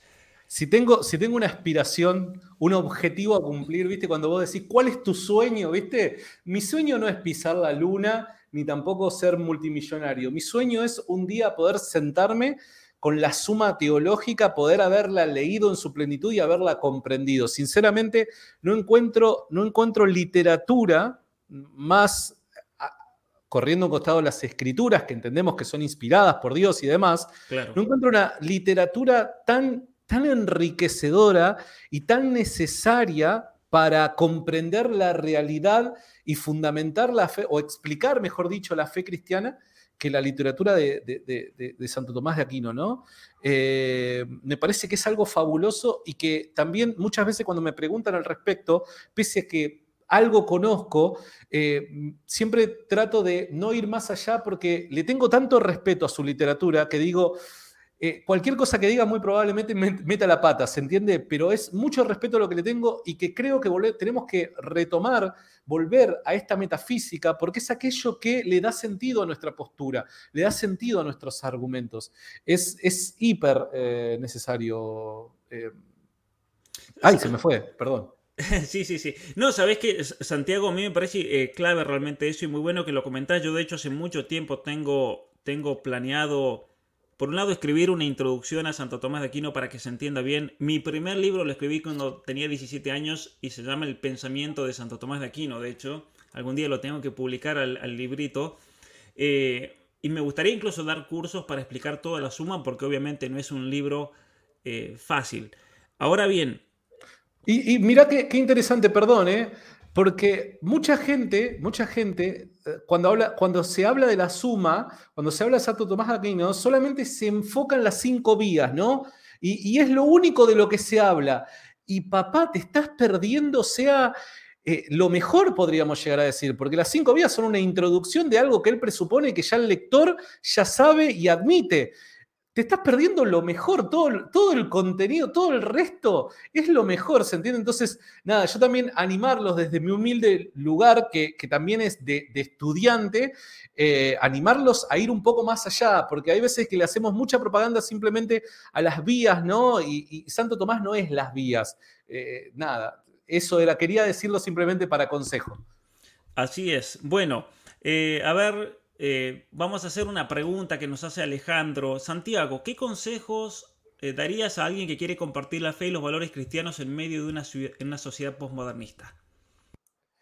Bueno, es, es sumamente difícil, ¿no? Em, a ver, creo, creo que si hay algo que el cristianismo ha hecho bien a lo largo de su historia, es que nunca se ha propuesto escribir un libro de los 12 pasos para eh, ¿cómo, decirlo? Conquistar a ciertas personas o, cristianizar un grupo de personas ni nada por el estilo, ¿no? Porque el cristianismo ha entendido a lo largo de su historia que dependiendo del contexto en el que se encuentre, es muchas veces los instrumentos, la forma, los tiempos que debe de aplicar, ¿no? Eh, personalmente yo siempre digo, y es una, una batalla personal que, estoy dando, y es eh, creo que un buen camino hoy por hoy es más allá de los valores, que creo que hay mucha gente muy inquieta siendo no cristiana, muy inquieta con los valores que se están promoviendo o proyectos de valor o valores entre comillas que se están promoviendo y muchas veces eh, esta, esta inquietud interna que tienen es aquello que los conduce al cristianismo, ¿no? Eh, pero más allá de eso, yo creo de que hoy por hoy el cristiano lo que tiene que en, algo que se tiene que formar y que ha sido muy relegado es en el caso de la resurrección de Cristo. Eh, yo me, centro mucho en lo que dice el apóstol Pablo, si Cristo no resucitó de los muertos, vana es entonces nuestra fe. La teología cristiana se construye en esta piedra angular que ha sido la resurrección de Cristo. y, si nosotros de forma, de forma apropiada podemos elaborar un buen argumento en favor de esto, encontramos la plataforma ideal para luego esbozar toda la demás doctrina cristiana, doctrina que... Eh, puede salvar la, sociedad eh, en la que nos encontramos, ¿no? Pero yo siempre digo eso, ¿no? Para cristianizar, compartir la fe y demás, yo creo que la clave es Cristo, Cristo. Y, gracias a Dios contamos con los elementos históricos como para poder elaborar un buen argumento en favor de su resurrección. Y si Cristo resucitó de los muertos, el cristianismo es verdad. Eso, eso me parece impresionante. Hay un libro, pensé que lo tenía cada mano, tengo otro del mismo autor. Hay un autor que se llama Heinrich Schlier, alemán. Él eh, era de procedencia, creo, luterana. Su padre, de hecho, era pastor. Él después tiene una conversión al cristianismo. Él tiene un libro sobre el Evangelio de Marcos. Lo leí hace muchos años y me pareció impresionante. Y dice exactamente lo mismo que, que vos, Santiago. Él dice lo siguiente, que cuando Marcos escribe el Evangelio, Marcos eh, comienza, en definitiva, de atrás para adelante te cuenta el final de la historia. ¿Y cuál es ese final de la historia? Que se da como un hecho a lo largo de todo el Evangelio que Cristo resucitó. No es algo que te lo descubre al final, sino que uno, al volver a... comienza a leer el Evangelio de Marcos, llega al hecho de la resurrección, lo comienza a leer de vuelta y uno se da cuenta de que en realidad el Cristo que presenta a lo largo de toda la historia es un Cristo resucitado.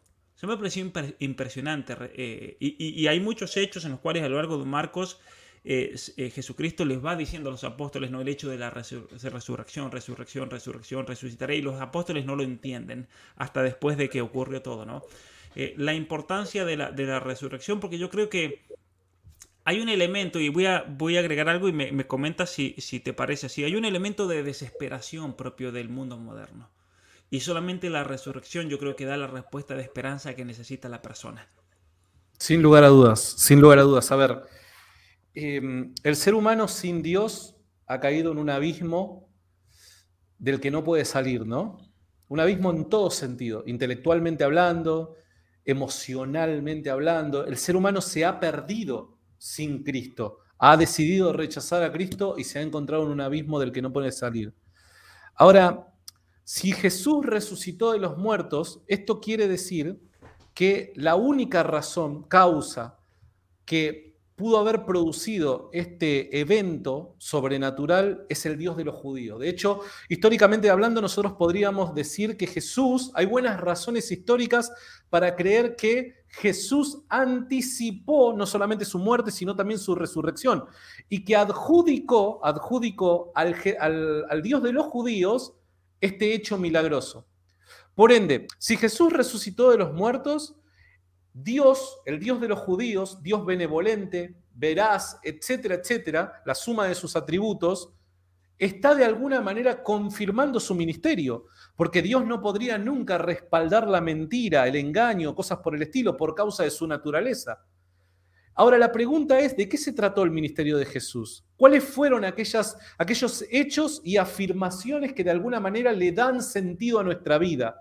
Porque si Dios a través del hecho de la, resurrección, justifica el ministerio de Jesús, lo que, lo, que, lo que está haciendo es justificar sus enseñanzas, y sus enseñanzas para el ser humano son vida. ¿Está bien? Entonces, eh, creo que la clave está en Jesús, y elaborar este argumento, obviamente lo dije muy, de forma muy superficial, podríamos eh, podríamos trabajarlo durante muchas horas a esto para que vean de que no hay por dónde entrar con alguna objeción o algo por el estilo, pero ser conscientes de esto a nosotros nos proporciona la paz que tanto necesitamos como, como individuos en una realidad llena de dolor y sufrimiento, ¿no? Una paz intelectual y una paz emocional que hace que, pese a los golpes de la vida, vivamos una vida esperanzadora, sabiendo que aquel que resucitó a Jesús de los muertos es veraz para cumplir con su palabra.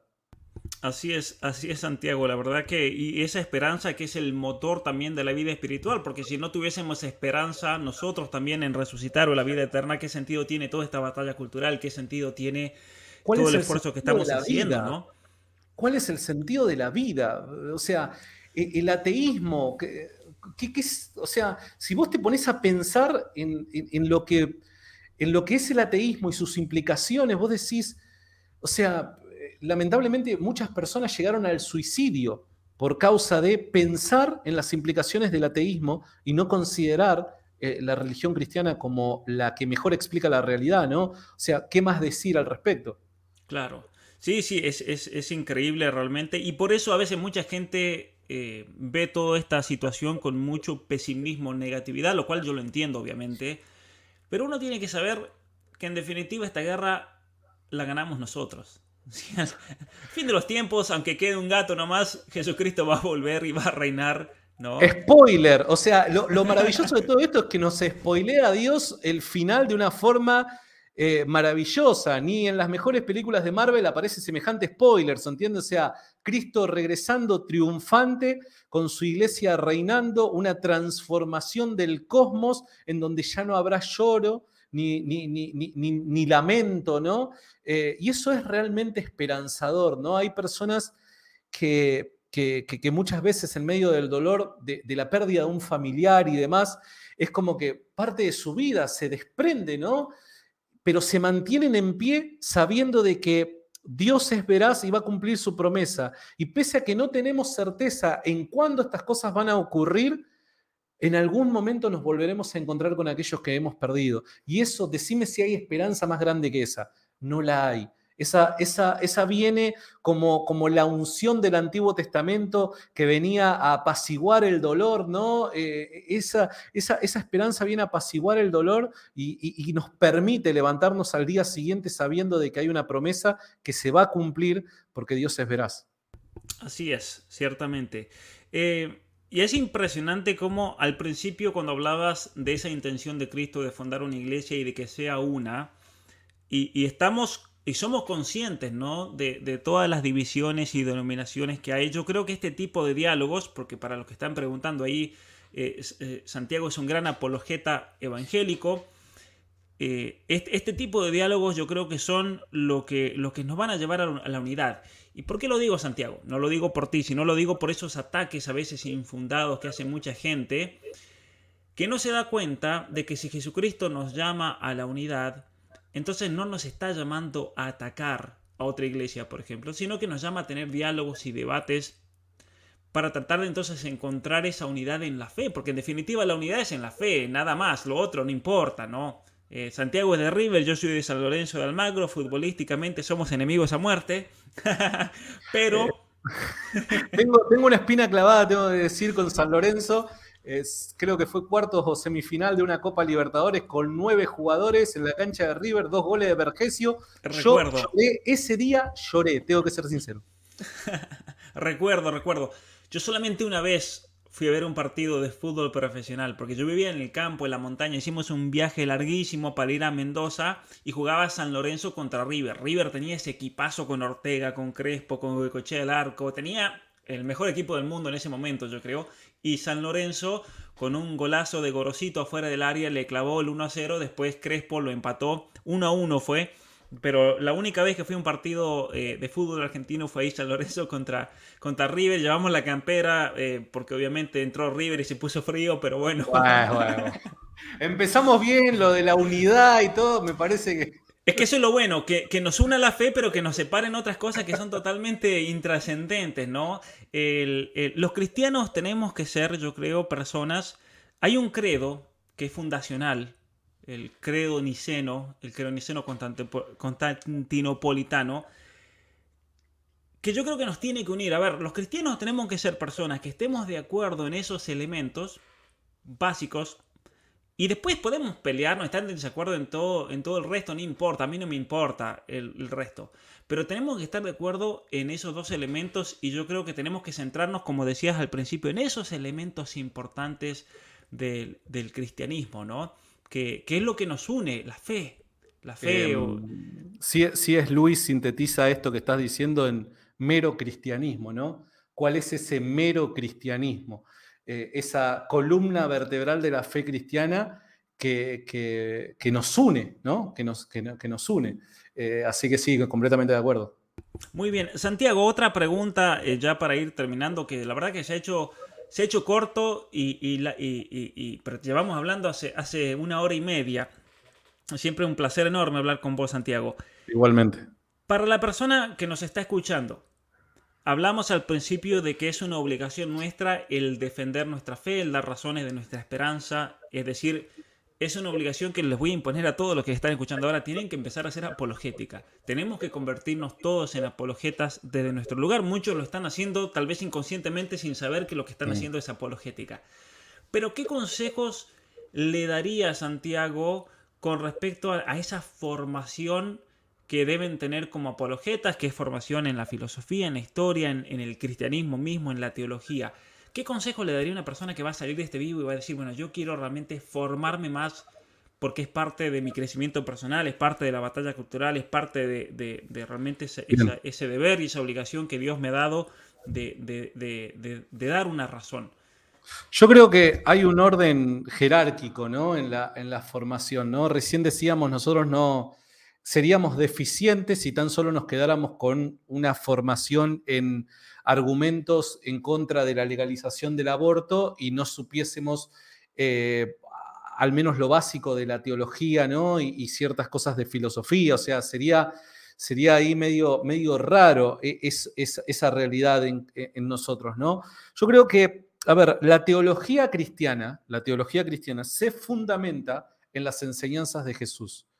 Enseñanzas de Jesús que no solamente se limitan a estar en los cuatro evangelios, sino que también las vemos reproducidas en aquellos que caminaron junto a Él. Por ende, la segunda línea de enseñanzas de Jesús está fielmente reproducida en los apóstoles. Y es por eso que creo que el conocimiento del Nuevo Testamento tiene que ser fundamental y es el primer paso.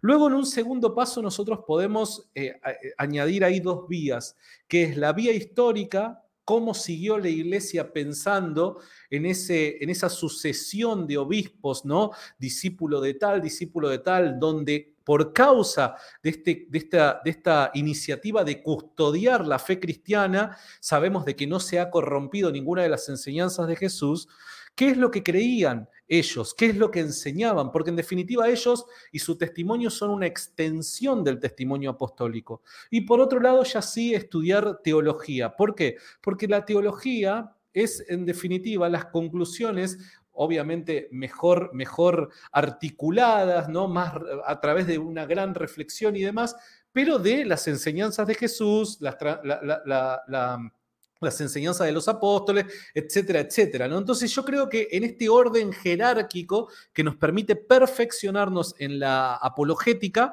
creo que podríamos arrancar de esa manera. Y hay algo que me llama poderosamente la atención, eh, y es que hay muy, pero muy pocos cristianos que hayan leído al menos el Nuevo Testamento en su totalidad. Y esto vos decís, che, loco, acá hay algo que anda mal. O sea, eh, yo sé de que hoy por hoy eh, vemos de repente videos en redes sociales de gente discutiendo, no sé, sobre, sobre contra el progresismo, contra los, pañuelitos verdes, esto que el otro. Hay veces que en la emoción nosotros ya nos queremos sumar a esa batalla y vos decís, no, pará, todo tiene su tiempo. Eh, seamos ordenados, arranquemos desde el principio, que arrancando desde el principio vamos a, conseguir éxito en lo que queremos hacer. Y al tiempo de Dios seguramente se van a dar las oportunidades para poder, eh, bueno, desempeñar aquello que Dios desea desempeñar a través de nuestras vidas, ¿no? Así que yo personalmente eh, daría esa, ese consejo. Sí, me, pareció increíble, Santiago, y nos vamos a quedar eh, con eso. Obviamente que primero hay que formarse mucho. Muchos jóvenes me dicen, quiero ser youtuber, quiero tener mi canal, voy a comenzar con esto, con aquello. ¿Qué consejo me das? ¿Sabes lo que les digo, Santiago? Formate por 20 años y después hablamos. Sí, sí, sí, sí, sí, es cierto. Y sabes que eh, en eso yo siempre hago una mea culpa. Yo lo sufrí mucho. Eh, ¿Por qué? Porque, a ver, en la dinámica de él hacer algo en las redes sociales, como te comenté, compartir esto que el otro, en un momento, momento de inmadurez mía, dije, bueno, voy a dar la cara, voy a empezar a ser vivo, que esto que el otro, porque entras en la dinámica y yo me arrepiento de muchas de las cosas que he dicho públicamente, he defendido públicamente y cosas por el estilo. Y ahí me di cuenta que eh, hay veces que nos gana la emoción, el impulso, las buenas intenciones y demás, pero que el orden es la clave, el orden, paso a paso, ¿no? eh, siempre poder, a ver, en esto decíamos al principio, ¿no? Hay una generación hoy autodidacta pero lo autodidacta que no sea desvinculándonos de una tutoría que podemos llegar a, recibir por parte de personas que ya han transitado este camino y ya han sufrido lo que nosotros deberíamos no sufrir, ¿no? Entonces, eh, nada, siempre con una guía, siempre con prudencia, siempre recibiendo consejo de personas que ya han transitado por el camino que deseamos transitar, personas nobles, personas transparentes, honestas y demás. No solamente busquemos tutores que tienen mucho contenido y conocimiento, Busquemos personas que además de tener contenido y conocimiento tengan corazón, un corazón eh, noble, un corazón transparente, honesto, humilde al servicio de Cristo. Y eso va a hacer de que nosotros podamos alcanzar éxito en aquello que creemos que Dios ha dispuesto en nuestro corazón. Así es. Y bueno, y de paso ese... Ese, camino también, como lo propones, nos va a ahorrar mucho tiempo también. Tanto tiempo que se desperdicia si uno no, no va con, una, con una buena guía. Y aparte el gran peligro que existe siempre de que si una persona no está formada, sin querer puede hacer mucho daño. Pensemos en cuántos youtubers que se ponen a decir cualquier payasada que se les ocurre y mucha gente los toma como maestros, como educadores, como referentes. Ahora con Santiago, eh, lo anuncio Santiago, vamos a hacer un, comentario en vivo en el canal de Santiago el lunes. Un, ¿Cómo se llama eso cuando uno ve un video y la reacción? Es, una video reacción, una video reacción y respuesta para que se vayan preparando los que están conectados a el canal Preguntas Incómodas, donde hace un video de 15 minutos y trata el tema del lenguaje inclusivo. Yo digo, ¿quién mejor que Pablo para desarrollar este tema? Así que ahí vamos a reaccionar en vivo y vamos a, responder en vivo ahí lo que se vaya diciendo. Porque claro, es como vos decís, de repente este es un canal que tiene, si yo no me equivoco, una cosa de 500 mil, 600 mil, 700 mil seguidores. Y son personas, viste, que muchas veces dicen, bueno, si lo dice tal youtuber debe ser verdad, ¿no? Claro. Eh, y, hay, y, hay, que hacerle frente a eso, ¿no? Y el último comentario, y te pido perdón por extenderme. No, por favor, adelante. Eh, yo, critico mucho esto y, no es apuntando a ninguna persona en particular, pero si hay algo que veo maravilloso en vos, en Agustín y en muchas otras personas que tienen una formación que muchos de nosotros pagaríamos cualquier cosa para tener esa formación, pero que ustedes tienen la, capacidad y el deseo de lo académico bajarlo al plano de lo popular, ¿se entiende? Y, y, hay muchas personas muy bien formadas, pero que solamente discuten en ciertos círculos académicos. Y personalmente, no sé, capaz que me equivoco, pido disculpas si hablo de más, pero eso no sirve de nada. ¿Por qué? Porque la batalla está acá abajo, ¿se entiende?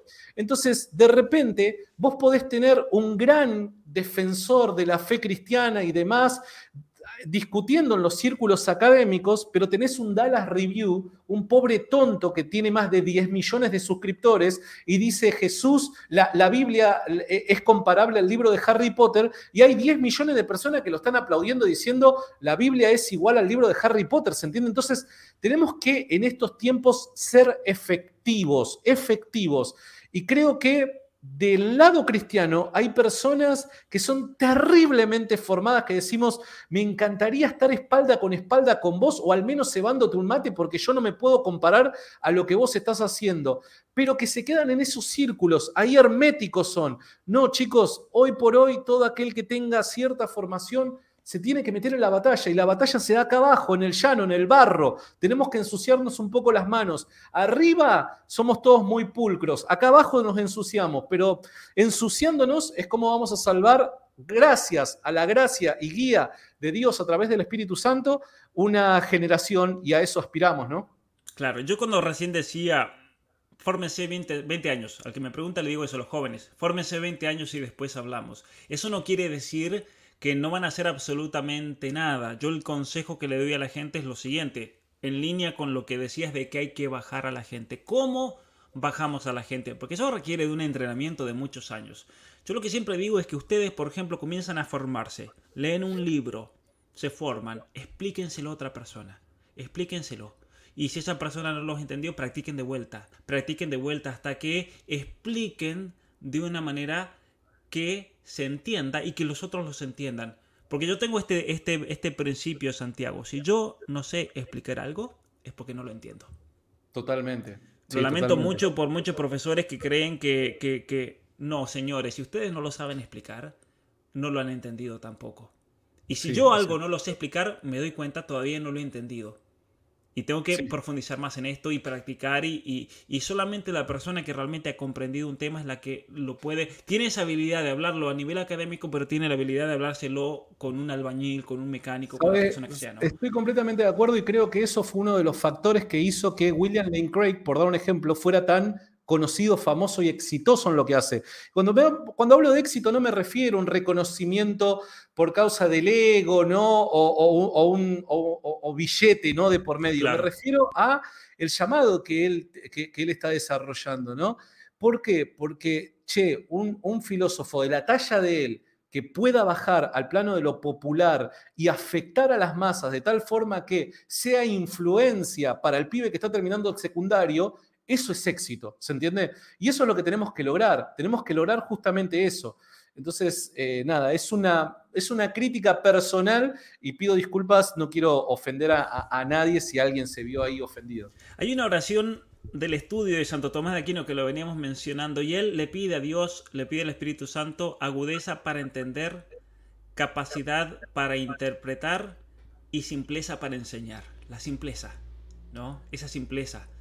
Eh, e, es enseñar con una simplicidad de tal manera, como hacía Jesucristo. Jesucristo, ¿quién, ¿quién mejor maestro que Jesucristo? Y sin embargo lo dijo con una simpleza que, que eh, de esa simpleza se han escrito bibliotecas, pero de esa simpleza también eh, se han formado generaciones y generaciones de gente humilde, de gente sencilla, y por eso el mensaje evangélico ha tenido esa fuerza, ¿no? esa fuerza. E, esa, esa simpleza hizo que humildes campesinos conquistaran el imperio romano, ideológicamente hablando, que transformaran la cultura del imperio romano, ¿se entiende? Fue la simpleza y la capacidad de poder afectar a personas que no han tenido una formación formal, valga la redundancia, pero que a la larga fueron capaces de poder conquistar eh, el imperio romano, ¿no? Entonces, eh, nada, me parece que estoy completamente de acuerdo con vos. El ejemplo a seguir es Jesucristo. Así es. Bueno, Santiago, mira, hemos tenido un, vivo increíble realmente,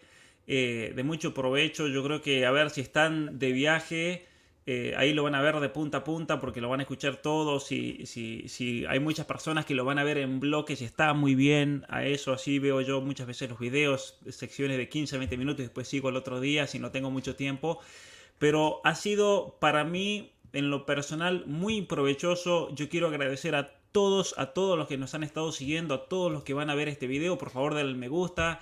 Eh, si alguno es nuevo en este canal, suscríbanse. Si no conocían el trabajo de Santiago, los invito aquí abajo en la, en la descripción. Van a ver el canal Rincón Apologético. Suscríbanse porque realmente está, está haciendo un trabajo de apologética increíble, realmente admirable. Eh, y gracias Santiago por eh, estar aquí con, conmigo y con todos los que nos están escuchando realmente. Pablo, yo la verdad que cada vez vuelvo a repetir, y esto te lo digo en privado también, o sea, no lo hago para la hinchada, cada vez que tengo la oportunidad de hablar eh, con vos, para mí es, es, un privilegio, sinceramente, porque cada vez que tengo la oportunidad de, conversar con vos, aprendo muchísimo, así que yo soy el agradecido, eh, espero haber estado a la altura de las circunstancias.